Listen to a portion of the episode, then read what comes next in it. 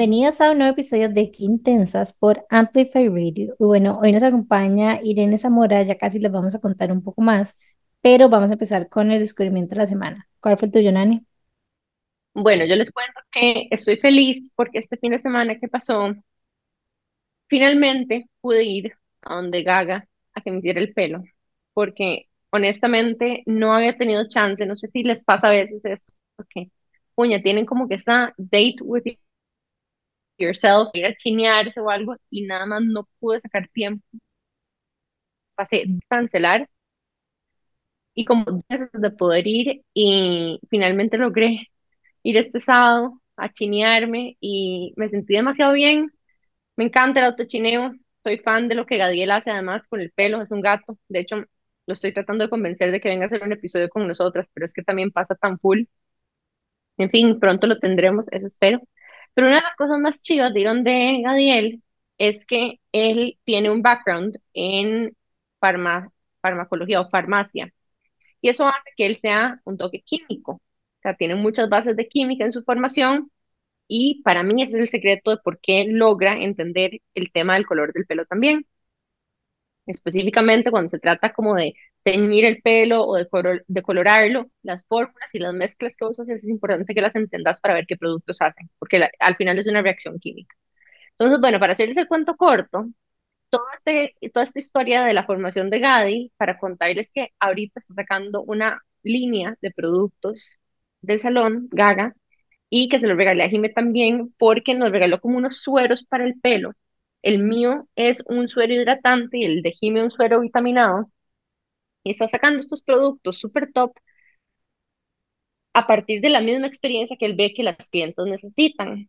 Y me pareció demasiado chiva porque a mí me pasa una cosa, es que tengo la piel un poco como grasosa y el pelo súper delgadito. Entonces, a mí todos los productos que me pongo se me notan demasiado. Entonces, al día siguiente me tengo que lavar el pelo, no me puedo poner mucho producto porque se me, como que se me aplasta el pelo de ser tan delgadito. Y bueno, este suero está delicioso, también es termoprotector, entonces te lo puedes poner antes de secarte el pelo, que yo de hecho me seco el pelo casi que todos los días también, porque como me arreglo un toquecito para ir a la oficina.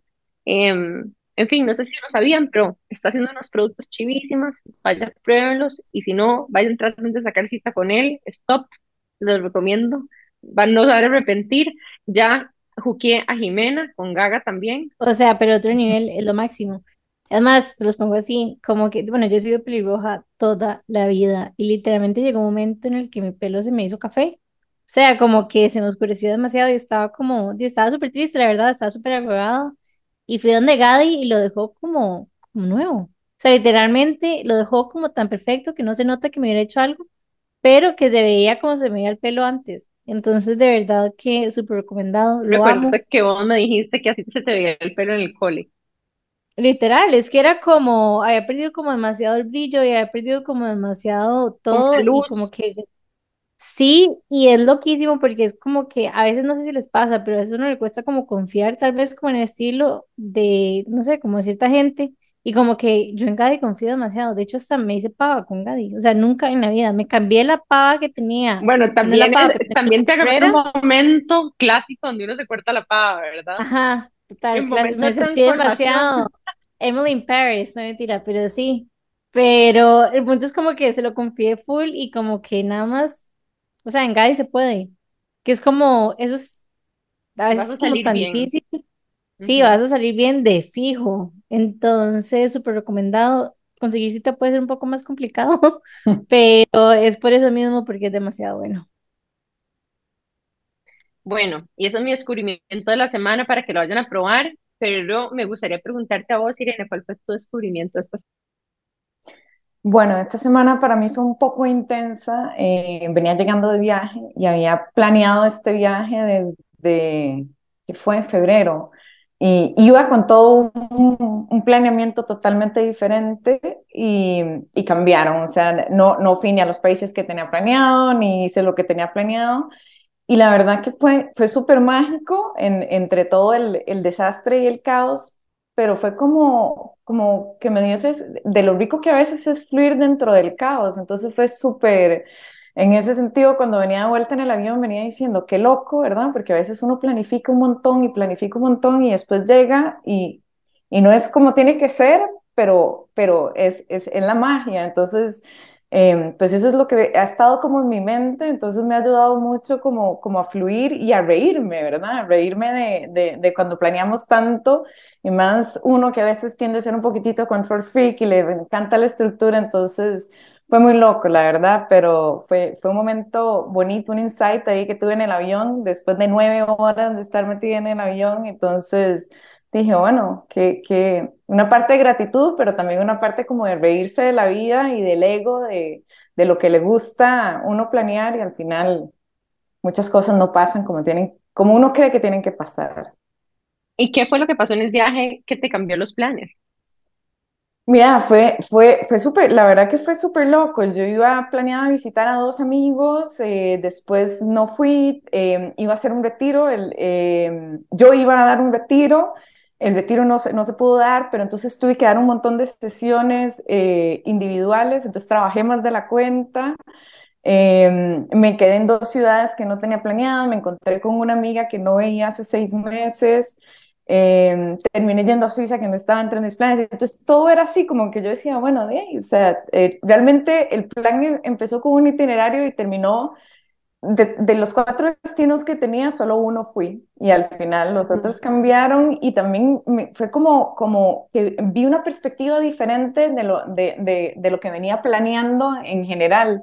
Entonces, no sé, fue, fue bastante curioso, todavía estoy asimilándolo y, y podré pasar semanas asimilándolo. Oiga, ¿te parecen sus viajes?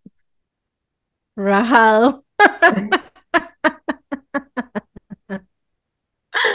Em, ¿Sabes qué es interesante lo que estás diciendo, Irene? Que vieras qué curioso, porque ya haciendo como un ejercicio de empatía con vos, me ha pasado y al final uno vuelve y no sabe como que si arrepentirse o tener nostalgia de lo que debió haber sido, pero que como que no fue y uno no sabe si como que cumplió el objetivo o no cumplió el objetivo, ¿verdad? Y uno se pone como a analizar para atrás un montón, pero lo que suena de lo que me estás contando es que mm, tal vez el plan de este viaje no, no era ese, ¿verdad? Sino que había algo que fuiste a descubrir y me encanta que estés hablando de esto como de, ¿verdad? Como change of plans y que las cosas no salen siempre como uno lo piensa porque, bueno, antes de empezar este episodio, para las que nos están escuchando, veníamos hablando Jimmy, Irene y yo justamente de esto, ¿verdad? Como que hay días a donde las cosas no salen como uno planea,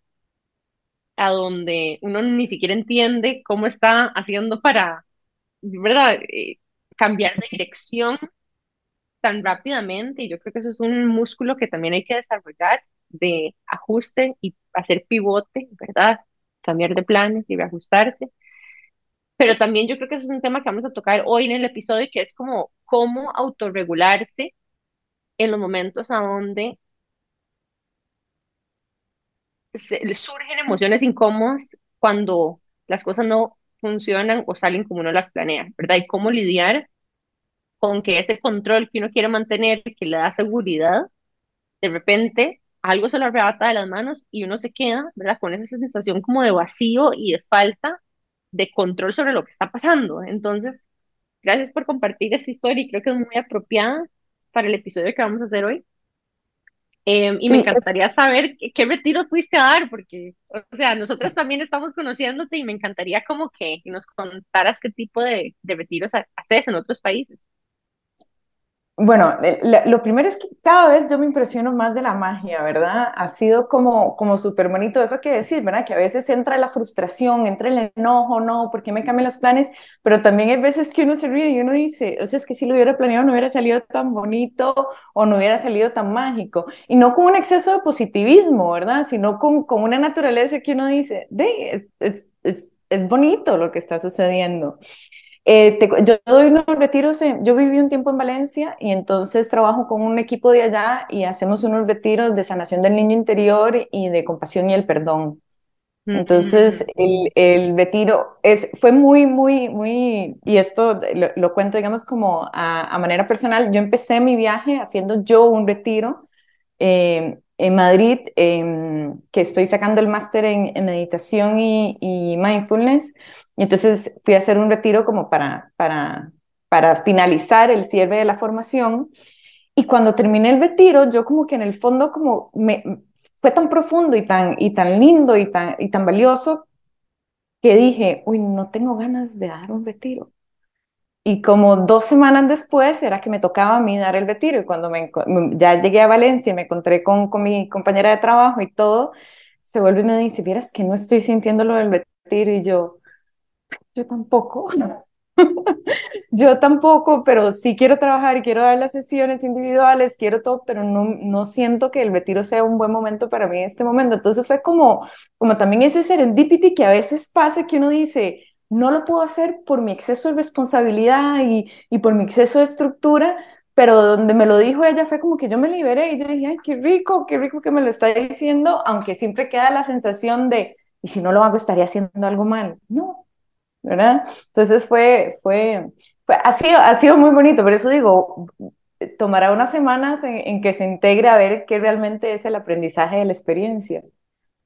Qué lindo lo que estás diciendo. Yo creo que Nani y yo lo hemos vivido y como en varias ocasiones y es como, por ejemplo, queríamos hacer, no sé si se acuerdan que hablamos en algún momento de que queríamos hacer como una reunión como para ser amigas y yo no sé qué, pero la verdad es que al final Nani y yo como que no, no logramos como conectar, estábamos como struggling con otras cosas en la vida, etcétera, y no logramos que fluyera.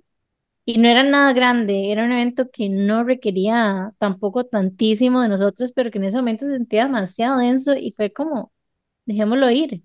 Versus después. Nos hemos hecho expertas en cancelar cosas este, este, año y eso ha sido como un gran aprendizaje porque nosotras, una de las cosas que nos pasaba era que nos comprometíamos a algo y después nos atropellábamos, nos abandonábamos a nosotras mismas con tal de cumplir con esas expectativas que habíamos set o prometido, pero en realidad sin haber vendido ni un solo tiquete ni haber, ¿me entendés? Entonces todo esto a veces nos permite decir, bueno, no, no lo estamos sintiendo, no vamos a ver lo mejor de nosotras mismas. Yo creo que eso, también es responsabilidad. Cuando sabes que no vas a llegar a un lugar a tal vez dar lo mejor de vos porque no estás feeling it. Y nos ha pasado lo opuesto, digamos, Festival Intenso literalmente nació como en una cena. En una cena nosotros montamos cronograma, itinerario, montamos absolutamente todo, estábamos ejecutándolo y vendiendo todas las entradas y coordinando con todo el mundo en menos de 15 días, haciendo el merge y haciendo bla, bla, bla, bla y todo fluyó y fue una matada, pero las dos lo estábamos sintiendo rajado. Entonces es como que a veces hay que en serio escucharse y ser un poco más autocompasivo de lo que solemos ser. Y it's going to be okay, literalmente. Así que sí, conecto demasiado con, con lo que estás diciendo.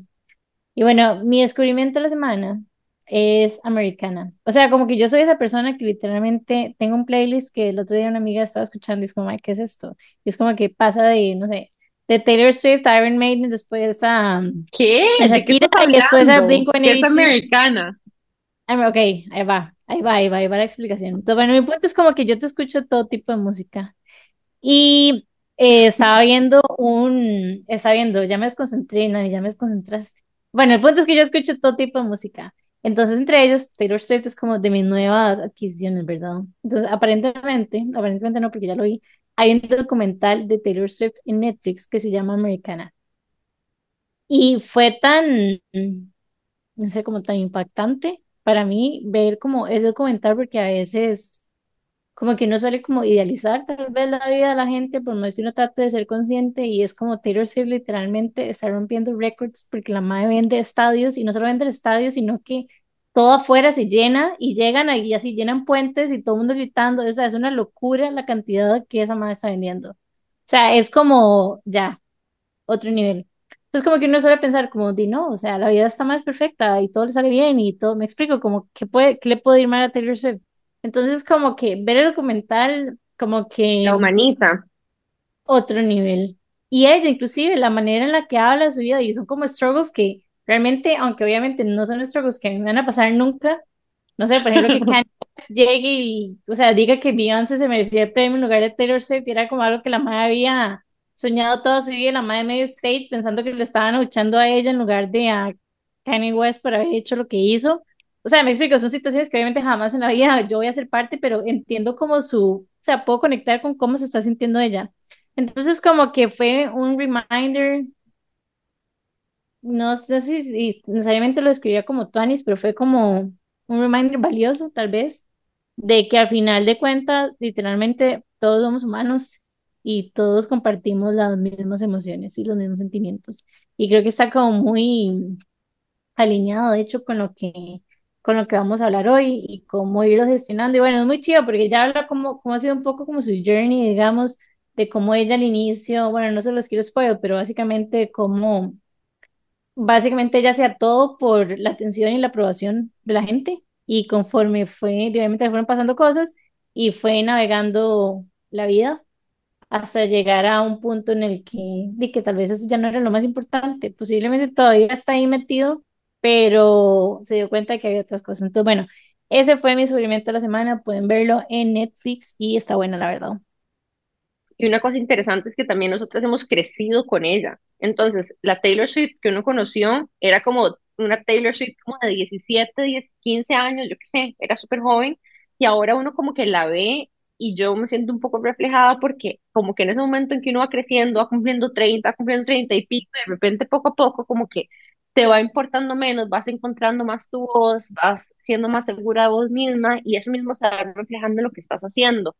Pero incluso me recuerda una conversación que tuvimos con Marcela Chacón y es como que, vean, a veces las cosas más duras de la vida le están pasando simultáneamente en el momento que también las cosas se ven mejor desde afuera. Y de hecho, este fin de semana también vi un documental de Michael Jordan que está buenísimo, que se llama como Air algo, o sea, de Nike, de los Air Jordan, buenísimo. Y decía que así, en su pico de carrera, así cuando estaba ya ganando eh, los, los campeonatos con los Bulls, yo creo que asesinaron a su papá. Entonces, en el pico de la carrera de Michael Jordan, se le muere el papá y tiene que lidiar con eso. Y entonces, me pareció tan increíble eso también porque a veces la vida tiene una forma como donde condensa todo, o sea, lo máximo de transformación de tu vida. Y te están pasando las cosas que siempre soñaste al mismo tiempo que tus peores miedos. Y esto es como lo que me recuerda esta historia, no solo de Taylor Swift, sino que de Michael Jordan, que uno cree que son, ¿verdad? Personas casi como que sobrenaturales. Qué fuerte, no sabía esa historia, voy a verlo. Voy a buscar, me gustan los documentales en general, siento como que... Ah, eso era lo que te iba a decir, que para mí, sea, las biografías y los documentales están demasiado underrated, porque hay tanto aprendizaje a veces a veces de leer la biografía o la autobiografía de alguien mucho más que un libro teórico, porque al final es la capacidad que tiene la persona de identificar los aprendizajes. Y a veces esos, ejemplos se le graban a uno más, como el storytelling, ¿verdad? Para acordarse de ciertas... Es un poco lo que estábamos hablando con María, bueno, lo que hablamos con María Elena Carballo en el episodio, y es como, al final de cuentas, sí, los libros de teoría son súper útiles y todo lo demás, pero muchas veces ver como cómo la gente navega las historias, sean cuentos reales, eh, o sea, sean historias reales, sean cuentos, etcétera, como que nos permite y como gain a different perspective. Entonces es súper valioso, la verdad, escuchar esas historias. Y bueno, hoy vamos a escuchar una, y es la de Ire. Y bueno, vamos a contarles un poco más de Ire, y es que ella desde hace más de 20 años inició en el camino del autoconocimiento, estudió eh, psicología, bioenergética, terapia floral y cuenta con un máster en bienestar emocional también está certificada como instructora de mindfulness y meditación. Ella busca brindar un espacio cercano y apertura para acompañar a las personas en el sentir y considera que la base de nuestra salud emocional ya son las relaciones que tenemos con nuestras emociones, desde cómo las sentimos, identificamos y expresamos. Es instructora de mindfulness y meditación en Madrid, en España, experta en roles del equipo del BIM en Cambridge, en el Kingdom, máster en psicoterapia en bienestar emocional en Valencia, España, y tiene diplomado también o sea, es como, ajá, ya. Era básicamente lo que ocupábamos hoy, recetada. O sea, te llamas. Suena más de lo que es, al final es lo que soy, es más humana y, y me encantan las emociones porque siempre he lidiado con eso. Siempre me, me categorizaron de que era demasiado intensa y que sentía mucho y de ahí me fui por ahí. Hice mi propósito. Todo lo que dijiste. Ay, bueno, y entonces hoy nos espera un episodio demasiado bonito, donde vamos a hablar de nuestras emociones, de cómo autorregularnos, cómo explorarlas, cómo atravesarlas, también cómo verlas, sostenerlas con compasión. Pero nos vamos a ir a un breve especial, súper rápido, y ya casi volvemos con más Dinero Zamora, aquí por Qué Intensas en Amplify Radio. Ya volvemos. Qué intensidad. Estamos de regreso con más de Qué Intensas por Amplify Radio. Y bueno, hoy nos acompaña Iris Zamora. Y bueno, entonces de corte estamos hablando un poco de que vos te diste cuenta que eras intensa y que te sentías mucho. Y quería preguntarte si te acuerdas en específico como algún momento en el que te dijeron que eras como muy intensa, que sentías demasiado, que te diste cuenta que eras tan sensible. En el cole, fue en la época del cole, la verdad es que yo tuve una época del cole súper bonita, pero sí siempre fui como, como con esa intensidad, eh, sufría y el amor y, y las emociones y o sea, todo lo, lo, que tiene que ver con, con, intensidad, el drama, aparte que soy cáncer y, y las emociones entonces suben y bajan. Eh, y como siempre como, como, como, tratando de no sentirlas, era como una necesidad como decir, es, hay algo malo en mí, o sea, es que no es normal, o sea, yo no veo que las personas sufran o vivan o, o de esta manera. Eh, y bueno. Me siento demasiado eh, identificada.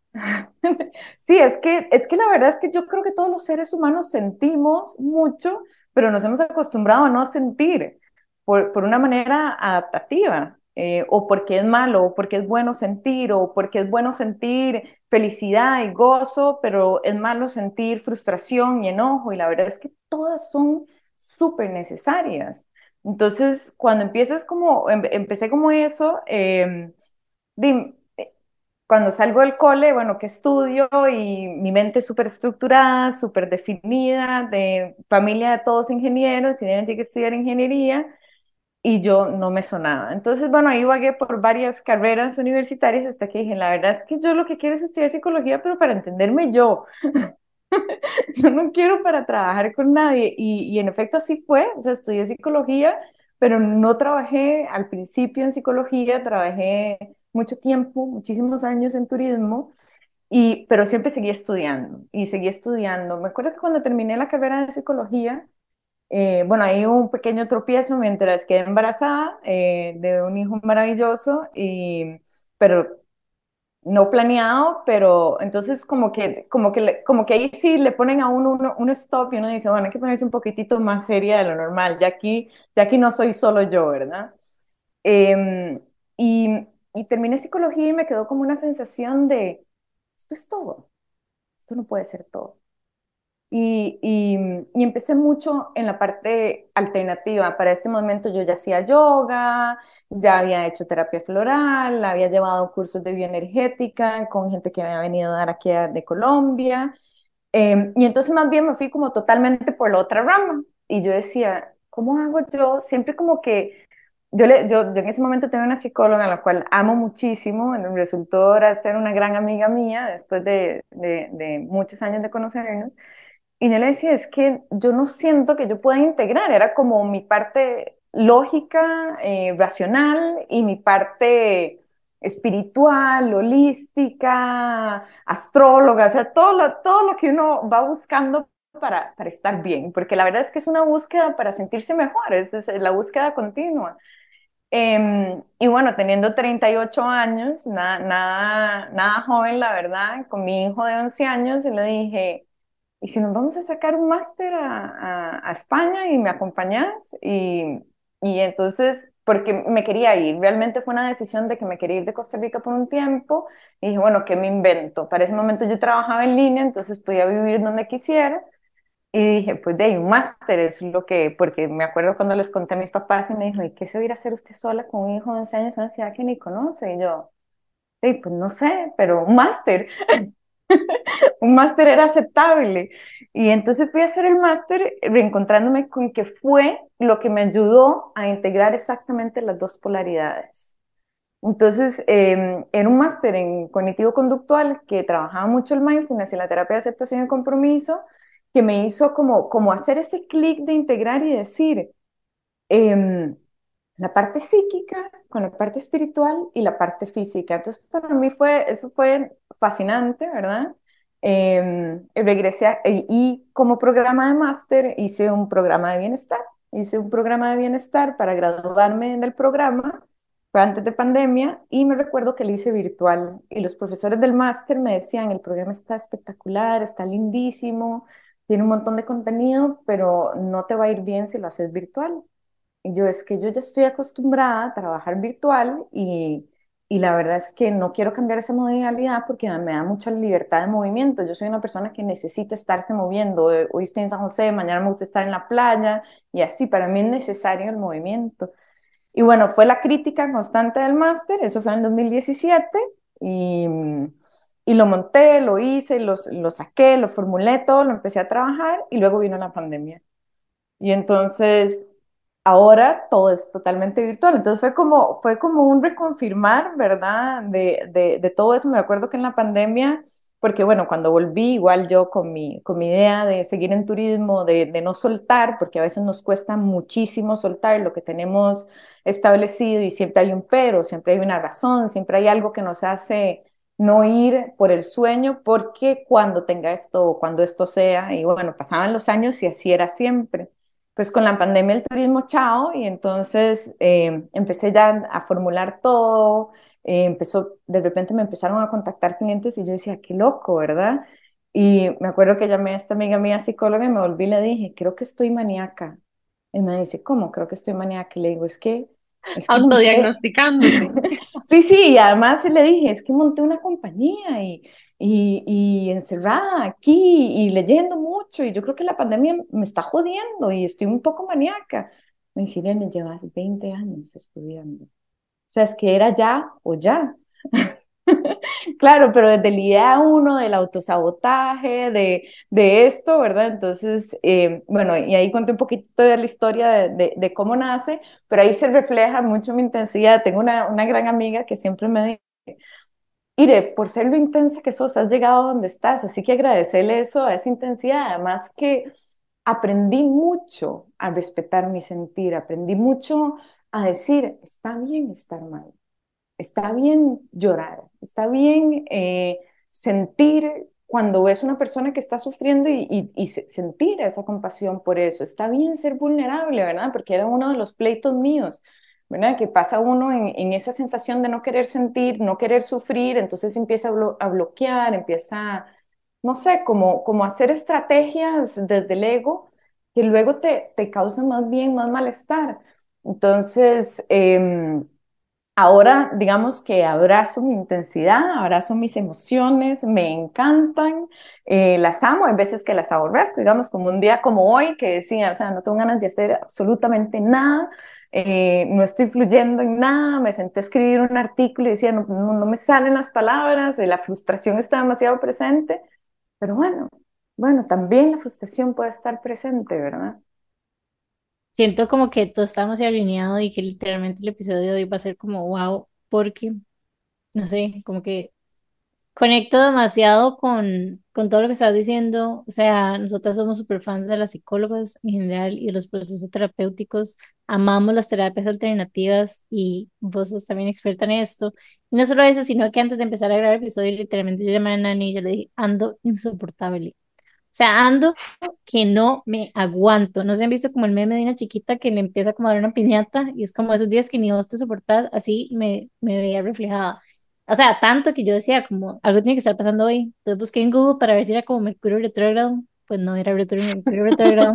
Después llegué y cómo se llama. Yo decía, madre, pero es que ni siquiera es como que me viene la regla. O sea, no, eso no está pasando. O sea, ¿de dónde está viniendo mi desbalance? Bueno, el punto es que empezamos a hablar de esto y es como en su momento lo que decidí hacer fue que, bueno, me compré un Walking Pad, por cierto, gracias Ari que me, me contaste de la página que la vendía acá en Costa Rica, ya me la compré. Entonces agarré como Walking Pad y me puse a ver una serie en Netflix y a caminar y como que se me bajó la chicha, pero estaba otro nivel de enojada con el mundo y no era como que algo me hubiera pasado, no era como que me hubieran dado una noticia, y, o sea, nada.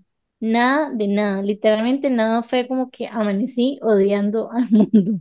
Entonces, a veces es como que nos sentimos así y a veces no sabemos regularlo, por lo menos yo antes no sabía cómo, cómo salirme y todavía a veces me cuesta, ya como que sé ciertas cosas que me pueden sacar, pero Bueno, es un tema que definitivamente queremos hablar con vos y es como cómo navegamos la frustración, cómo navegamos, no sé, el enojo, la tristeza, todas emociones que tal vez han sido categorizadas como negativas, pero al final de cuentas hay que permitirnos sentirlas y que hay un aprendizaje detrás de ellas.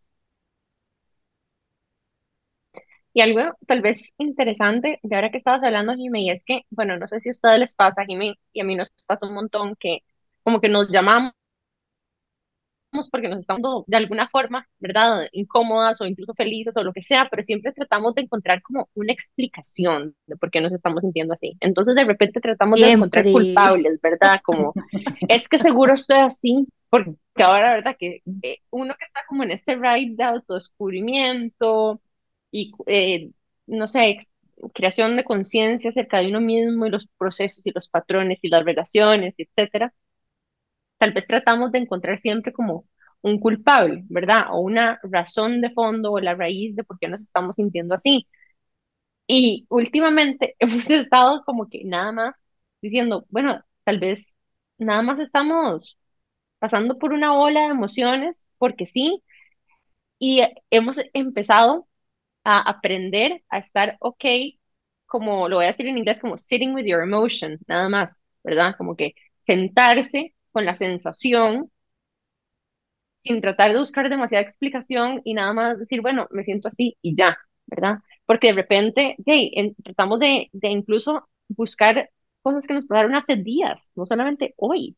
Y como que de alguna forma en el corazón uno siente que, que no tiene sentido, ¿verdad? Y que por qué estoy sintiendo así si no tiene sentido y uno como que se autoflagela por no encontrar el root cause de lo que está haciendo.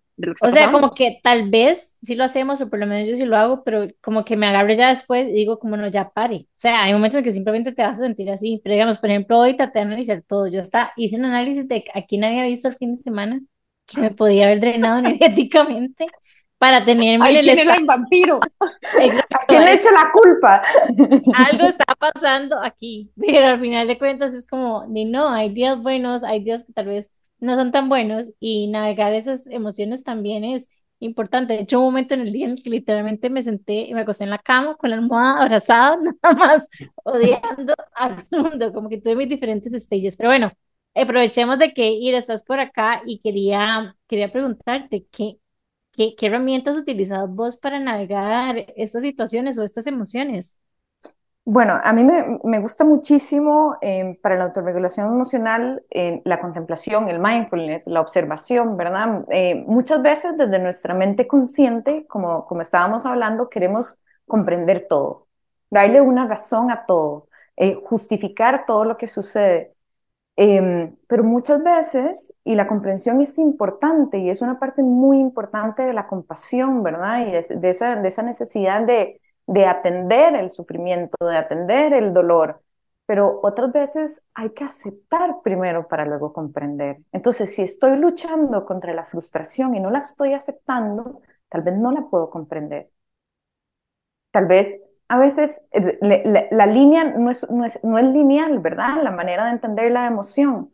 Todas las emociones que nosotros sentimos, a mí cuando, cuando dicen emociones negativas o positivas, yo digo, es que todas son mágicas, no hay ninguna que no, que no sea magia, es lo que tenemos más adaptativo, o sea, nuestra supervivencia. Si no hubiéramos sentido el miedo, pues viene león y nos come. Si no hubiéramos sentido el asco, pues nos comemos algo podrido y nos morimos. O sea, es, es, es, es la parte más adaptativa, son nuestros mensajeros, son nuestros mejores aliados. Pero a veces eh, o no queremos sentirlas o tenemos un rechazo, una aversión hacia una emoción porque nos educaron de esa manera eh, porque aprendimos a que la envidia, por ejemplo, no es buena sentirla, entonces, ¿cómo me voy a permitir sentir la envidia? Hay una envidia sana, hay una envidia que nos motiva, hay una envidia que me lleva a mí a superarme. Entonces, todas las emociones traen, digamos, como que tres componentes que son bastante importantes y no quiero entrar mucho como en materia em, muy, muy teórica, pero, pero me gusta explicar esto, que es el componente físico lógico, ¿verdad? Que es lo que pasa cuando siento. O sea, que, que es todo lo que está pasando bioquímicamente y neuronal y hormonalmente cuando yo estoy sintiendo una emoción. Por ejemplo, cuando siento el estrés, que sube el cortisol.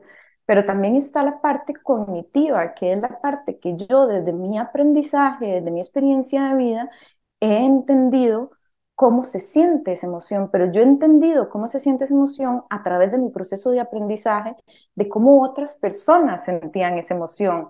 Entonces, muchas veces, por ejemplo, podemos sentir em, un momento de enojo cuando somos niños y, y, nos dijeron, eh, tiene que sentirse culpable por lo que hizo cuando nosotros estábamos sintiendo enojo. Entonces, vamos aprendiendo que el enojo se siente como culpa. Entonces, en lugar de la autorregulación de un enojo, es poner un límite, ¿verdad? La culpa es perdonar. Entonces, cuando siento el enojo y he, he percibido el enojo como culpa, voy pidiendo perdón.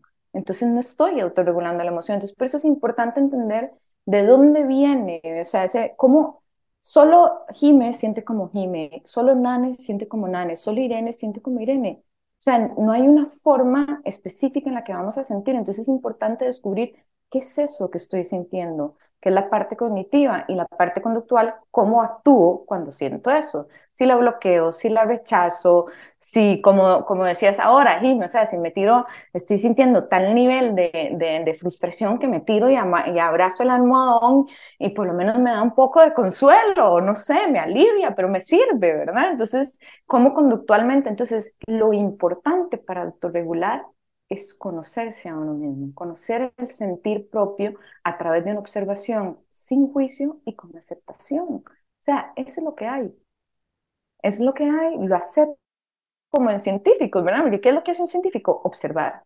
Observar un proceso para luego sacar conclusiones. Pues si nosotros observamos lo que está sucediendo en nosotros, vamos a ver las posibilidades y los campos de acción. Entonces, para mí la autorregulación es abrirse a aceptar, a observar eso que está sucediendo sin juicio y con mucha compasión y con mucho amor y bondad y respeto. No hay ninguna aversión ni ningún rechazo a lo que estamos sintiendo. Todo lo que está sucediendo es mágico, maravilloso y por algo está sucediendo. Sí, creo que gracias por este recordatorio porque de alguna forma ese mensaje que vos nos estás dando no es, o sea, es un mensaje que yo siento que pasa enfrente mío, pero no me entra, ¿sabes? En el momento que lo necesito. O sea, no sé cómo explicarlo, pero he leído esto, he estudiado esto yo también, desde mi parte neurocientífica, ¿verdad? Yo también he buscado este consuelo en lo espiritual y, y ese match es el que en momentos de transición y más difíciles en mi vida me he ido también a retiros, a buscar en la profundidad de mi ser, ¿verdad? Ese consuelo de atravesar las emociones y sentarme con ellas y observarlas, pero qué difícil es integrarlas en el día a día cuando tenés un montón de presiones, ¿verdad? Que te empujan hacia un mundo muy racional, muy estructurado y cómo haces como ese empate. Mi pregunta para vos sería, por ejemplo, para una persona que trabaja en un ambiente corporativo que no necesariamente está aceptado o bien visto navegar emociones de forma abierta, ¿qué estrategias podrías proponer para una persona que necesita, una persona sensible que necesita transitarla? Sí, eso, eso que decís, Nan, es súper importante porque las personas creen que el vivir en un estado de conciencia plena o el observar es como simplemente andar como zen, como yoda, como sí, yo entiendo, y no es eso, es simplemente estoy frustrada y no, no, lo siento, o sea, estoy pasando por un momento de frustración. A mí una de las frases que, que un día un exnovio me dijo, me dice, pero es que usted debería entender porque usted es terapeuta. Y yo, no, yo soy persona y yo siento también y, y no, y a veces el ver esa emoción y el no entender por qué me estoy sintiendo así, también me puede causar malestar y me puede causar dolor.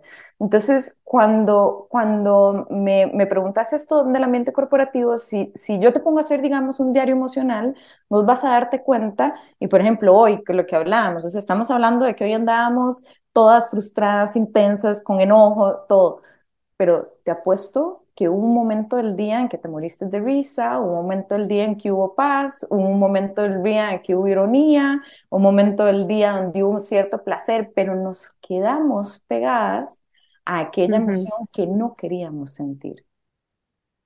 Y es, Tienes toda la razón. Entonces, las emociones, las emociones llegan, te dan el mensaje y se van. No hay, no hay una razón eh, científica para que una emoción se quede más de cinco segundos en el cuerpo. Es, es, es una acción, es, es un estímulo-respuesta. La razón por la que una emoción se, se, queda es por la aversión o el rechazo o por, o por querer controlar el sentimiento. Entonces, si te das cuenta, es una cosa del ego, es una cosa de, de que la mente me está diciendo esto es lo que necesito sentir, pero el cuerpo es el que siente. Entonces, ¿dónde está esa, esa línea? En esa conexión entre lo que estoy sintiendo, lo que estoy pensando, que vaya en una coherencia y pueda actuar en eso. Entonces, si estoy sintiendo frustración y mi cabeza me dice, dice, es que esta situación es realmente frustrante, yo voy a tener una coherencia y estoy, tal vez no comprenda porque estoy sintiendo la frustración, pero digo, está ahí, está ahí presente y tengo que hacer algo con ella, porque para algo está. Y ahí es donde, donde, donde me permito decir, bueno, voy a tomar una pausa. Y si es en el Claro, trabajo, la puedo tomar. Qué interesante, porque es cierto que uno a veces tiende a categorizar todo el día basado como que en una de muchas cosas que sintió, pero que se quedó pegada y como que de repente todo está cubierto por el velo de esa una cosa que uno siente que, que le arruinó el día, por, por decirlo de cierta forma, ¿sabes? Y tener razón, haciendo el diario, hoy hubo un montón de otras sensaciones y sentimientos bonitos, ¿verdad? O placenteros que sí experimenté y otros no tanto, pero no eran enojo y no eran frustración, pero de alguna forma uno tiende a juzgar las experiencias basado en las, o sea, acordándose de solamente la una cosa que no quiso sentir, ¿verdad? O la cosa que uno siente que no, entre comillas, debería de sentir o que no estuvo correcto. Y bueno, qué buen insight. Eh, nos vamos a ir un muy breve corte comercial y ya casi volvemos para hablar un poco más de esta autorregulación emocional, que la verdad es que me está encantando este episodio. Así que vamos a darles un break súper rápido y ya volvemos con más de Irene Zamora aquí por Qué Intensas en Amplify Radio. Ya volvemos. Qué intensidad. Estamos de regreso con más de Qué Intensas por Amplify Radio. Y bueno, estábamos hablando en el segmento previo con Irene, que nos compartió un insight que me pareció súper valioso. Y es que a veces solemos como apegarnos a X sentimiento negativo que nos pasó en el día, aunque nos hayamos sentido de un montón de maneras diferentes durante el día. Entonces, esto como que inclusive nos lleva a categorizarnos, o sea, como a categorizar cómo estuvo nuestro día y me encantaría que nos hablaras un poco más de esto. Ok, em, una de las cosas que decía Nane es para mí súper importante que es ese juicio, ¿verdad? Que le ponemos a las cosas, de que simplemente siempre tenemos que estar categorizando. Estamos acostumbrados a categorizar todas las experiencias, como encasillarlas. Esta fue buena, esta fue mala, fue un buen día, fue un mal día. Em, y si nos damos cuenta, muchas veces, ¿verdad? Podemos categorizar una experiencia como mala y luego pasa el tiempo, tres, cuatro, seis meses, un año después, decimos, wow, eso que me pasó realmente no era tan malo. Realmente me llevó a estar donde, donde, donde quiero estar, donde si no hubiera sido por eso, o sea, probablemente no hubiera logrado esto que tengo ahora. Entonces, es, es porque tenemos esa necesidad constante, ese juicio de ver lo bueno y lo malo. Y, y para bajar ese juicio un poco, hay que darle espacio al cuerpo. Y por eso la autorregulación emocional viene mucho desde el trabajo corporal. Una de, de, de, las cosas que a mí más me gusta trabajar con el cuerpo es porque a veces no sabemos lo que estamos sintiendo. A veces simplemente tenemos una sensación de malestar, pero no sabemos si es tristeza, no sabemos si es miedo, no sabemos si es ansiedad, pero es como una cosa que sentimos aquí en el pecho que uno dice, yo no sé, siento como, como, un, un, como si me hubieran puesto un, un, no sé, un ladrillo sobre el pecho, pero yo no, no, no sé qué es esto, no, no le puedo poner nombre, ¿verdad? Y, y, cuando nos vamos al cuerpo y le empezamos a preguntar la experiencia, y eso es algo que, que, que a mí me gusta mucho trabajar con, con, con, las personas y que además lo trabajo yo día a día, es preguntar, o sea, ¿qué es lo que siento? Ah, siento como una presión en el pecho, ok.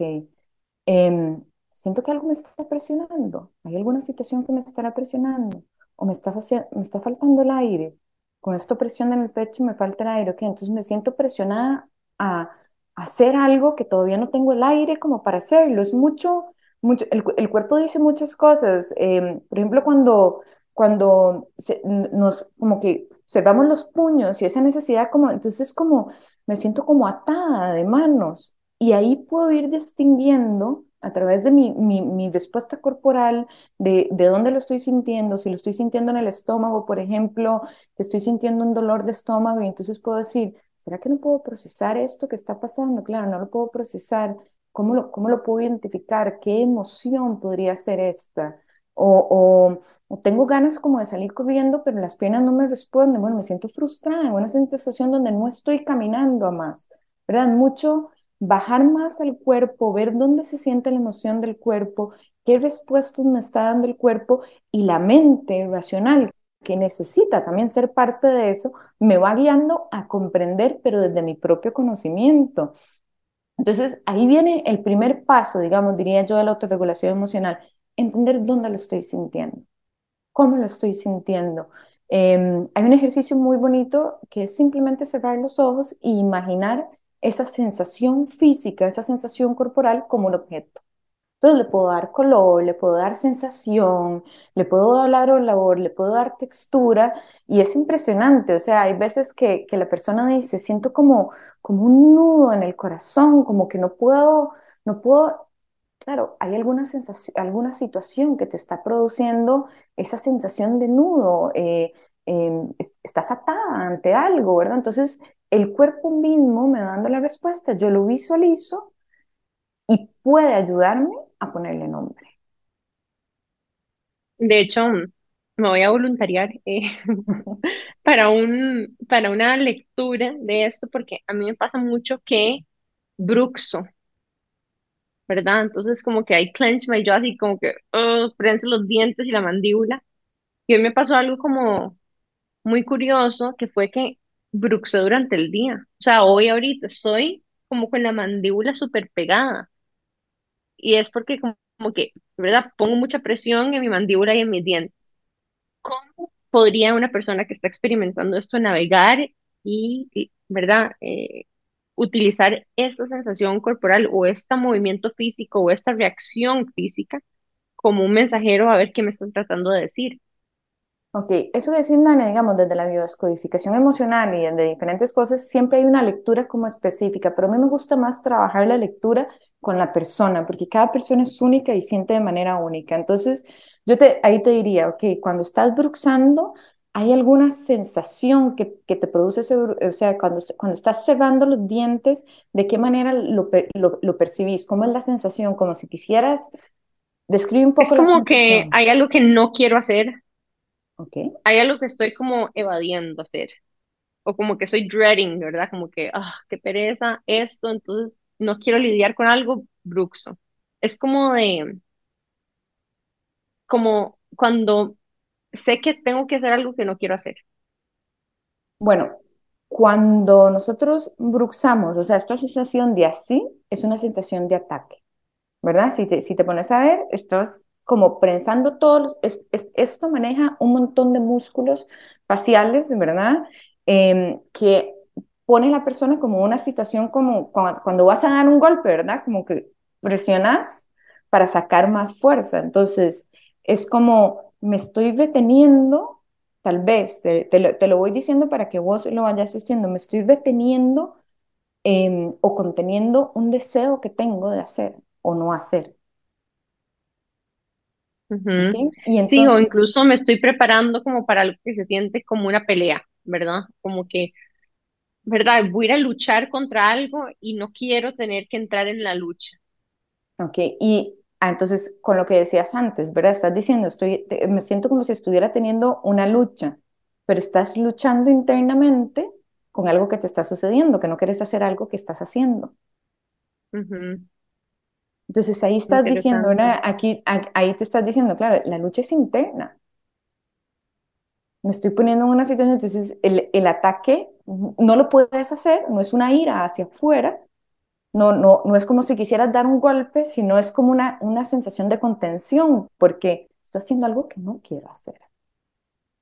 tiene no, tiene rabia. Entonces, pero, pero ves mucho que tiene que ver tu historia, lo que estás viviendo, lo que estás em, sintiendo en este momento y cómo, cómo, cómo lo vas interpretando. Vos misma lo estás diciendo con tus palabras. Claro, no es genérico como esto equivale a esto en un, No, en no, una enciclopedia. No, no es genérico, es mucho entender eso, es, es ver eso que, que estás sintiendo y también sentirlo en el cuerpo, ¿verdad? Por ejemplo, eh, no sé, si tengo la sensación como de abrazarme, pues me, me abrazo. Eso es otra forma de autorregulación, escucho, ¿verdad? Estás, estás teniendo la, la sensación de tensar. Bueno, ¿qué puedo hacer desde la corporalidad sin hacerme daño? Eso sería otra, otra estrategia que podrías utilizar. Sin tener que tensar los dientes, sin tener que hacer bruxismo, ¿qué me ayudaría a liberar esto? Me ayudaría, no sé, en jugar con plasticina. Bueno, pues voy y juego con plasticina o me ayudaría, siento que tal vez me relajaría un poco si me doy un poquito de masajito en los, en los cachetes y, y, y me doy un poquitito de contención, como un chineo. Bueno, lo hago. No es mucho seguir. ¿qué- ¿Y qué me alivia esta sensación? Preguntarle la sensación, ¿cómo, cómo podría aliviarte? Em, hay un ejercicio que se hace muchísimo y que, que, que tiene muchísimos resultados, por ejemplo, que es- y, y a- yo cuando lo, lo, lo conocí para mí fue fascinante, que es llevarse la manita al pecho. Yo cuando, yo me di cuenta, ¿verdad? Porque cuando hacía las, las, las, video, la- las videollamadas, cuando algún paciente me estaba contando algo como con mucho sufrimiento, mucho dolor, yo tendía mucho a ponerme la mano sobre el corazón. Y en un estudio, me, me encanta la neurociencia, y viendo unos estudios de neurociencia y todo, este gesto genera oxitocina, que es la hormona que está relacionada con la empatía y con el amor y, la compasión.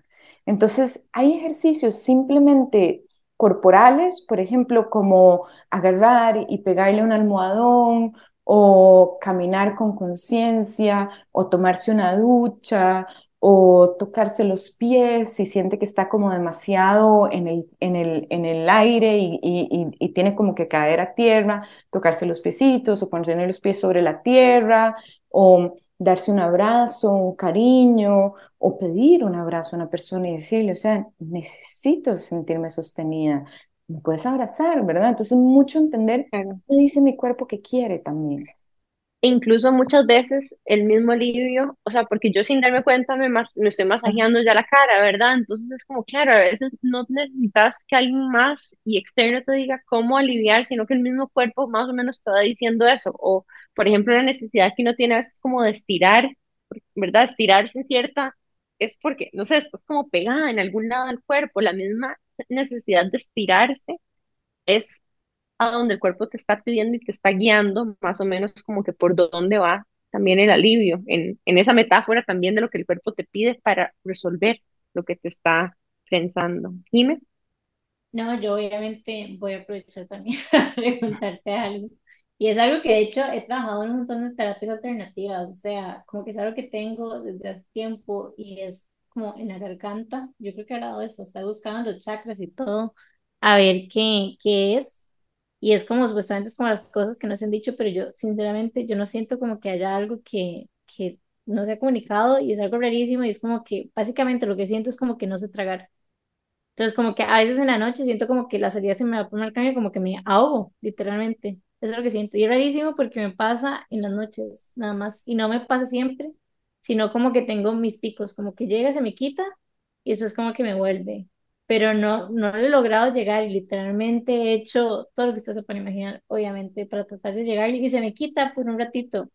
Pero creo que no le he llegado a la raíz porque siempre vuelve.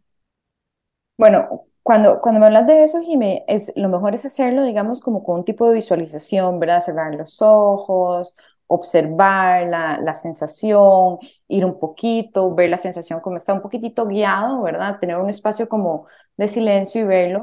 Pero digamos así, a- hablando a, a grandes rasgos, como es una sensación recurrente, yo te podría preguntar, ¿cómo es la sensación? O sea, ¿cómo, cómo, cómo la visualizas? Si, te- si tuvieras que verla como un objeto, ¿cómo la verías? Como algo que se contrae. Literalmente siento como que se hace así mi garganta. Ok, como que Y se como, cierra. ajá, Ok, pero si la tuvieras que poner como un objeto, esa es la sensación que te da, pero esa sensación de como, contracción, si le tuvieras que poner cualidades de un objeto, ¿qué cualidad le pondrías? como si tuviera una bolita y la estuviera como estripando, como esas bolitas que son como estrés, ¿las han visto? Ujú, Como el stress ball, como si estuviera haciéndose así, encogiéndose, como Ok, y- contrayéndose. y para vos, ¿qué significa esa bolita? ¿Qué significado? Si yo te dijera, dime la primera cosa que se te venga a la mente en relación con esa bola. De como mi vida o estrés o no sé, como... No, no Todo sé, se vale, o sea, puede se ser vale, elefante, Puede ser lo puede que sí, ser exacto, puede ser, eh, me puedes decir mar si querés o lo que quieras. Mm, sí, creo, creo que me quedo con mi respuesta de con mi vida. O sea, como que no sé por qué lo veo como mi vida como si fuera esa bola, tal vez, o así lo estoy viendo en este momento. Okay. ¿Hay alguna sensación o alguna, o alguna, al- eh, te resuena de, una necesidad de, de, no es comunicar o de hablar, porque claramente tenés habilidad de comunicación, eh, pero como decir algo desde un lugar más genuino, más auténtico, desde la esencia de tu ser, o sea, estás como pasando por un momento en que dirías, la verdad es que ya quiero dejar de ser desde, esta, desde este tipo, no en general, pero si no hay esto que ya no resuena conmigo y mi verdad está más guiada como hacia otro lado. Fue muy loco, porque bueno, y volviendo a eso, en realidad me empezó a pasar cuando terminé con mi ex de toda la vida, y eso fue hace como un año, yo creo, algo así, pero me empezó a pasar ahí, pero es muy raro porque yo la verdad es que ya todas aquí en terapia, ¿verdad? Sorry. Pero, ¿cómo se llama? Es muy raro porque yo siento como que yo sí lo sanado, digamos, como que yo he hecho como mis, mis terapias alrededor de y como que no, o sea, vamos a ver, no es, una persona que yo quiero en mi vida, para nada, pero es como peace and love y quiero que vaya bien y todo bien, pero me explico, como que sí nació como de ese momento. Entonces es como muy raro y lo que me frustra es que llevo literalmente un año tratando de sacarlo y como que está ahí. Mira lo que acaban de decir. ¿Qué, qué acabo de decir? En la que no se Llevo un año de tratarlo, llevo un año de tratarlo de sacarlo y está ahí. O sea, el, esto de la garganta. Porque Claro, yo, pero, pero hay una sensación de que querés sacar algo que quedó, que sigue estando ahí. Tal No vez como necesariamente cosas, tiene que ver un sentimiento o, o una está ahogando, está puede choking ser. you, ¿sabes? Hay algo, está, hay está algo que quedó, es como cuando le queda a uno una basurita acá. sí, Entonces, posiblemente es como conversaciones que no, que no se, no, se- no vieron, punto. puede ser una conversación, un sentimiento de frustración que no pudiste eh, comunicar, algo que te hubiera gustado comunicarlo de una manera diferencial. La- las, las razones pueden ser muchas, pero lo acabas de decir súper claro. Hay algo que quiero sacar que no puedo sacar. Ujú, Y Qué no significa que las cosas no estén sanadas. Muchas veces eso, eso también es importante tenerlo en cuenta, que muchas veces decimos, em, no sé, ya, la relación con mi papá, y, pero yo ya la trabajé, yo ya la sané, ya está súper bien. Claro, pero en, en una, en una, en una situación no solo hay una emoción, hay un montón de emociones, tanto placenteras como displacenteras. Entonces, a veces pasamos una situación que tal vez trabajamos la relación desde el abandono, em, la carencia, todo, y eso ya está resuelto, pero de repente viene una sensación, digamos, como de frustración que quedó pendiente de trabajarse ahí. Y entonces me lleva a ese evento, pero no significa que el evento no esté sanado, sino es que esa emoción estaba, quedó eso como, como, como una cicatriz. Entonces, cuando se Como libera, residuo ahí. como un residuo, como, como una de las muchas emociones, o sea, ya las sanaste tal vez a nivel de tu relación de pareja, ya lo sanaste a nivel de tu relación, pero quedó algo contigo, no con él algo contigo que necesitas sacar, un- una disconformidad, una sensación de, me, ahoga esto, ¿verdad? Y bueno, esos son nuestros días personales. En podcast, radio, para que no digan que no. Que no compartimos. Exacto. Qué lindo, muchas gracias por este ejercicio en, en vivo, porque nosotros no siempre nos abrimos a esto y a veces hace falta. Así que me encantó haber hecho este experimento con vos y bueno, ya conocen un poquito más acerca de el tipo de trabajo que hace Irene. A mí personalmente me encantó y nos encantaría que le contaras a las personas que nos escuchan, dónde pueden encontrar más de tu contenido o incluso consultar por tus servicios o tus Bueno, retiros.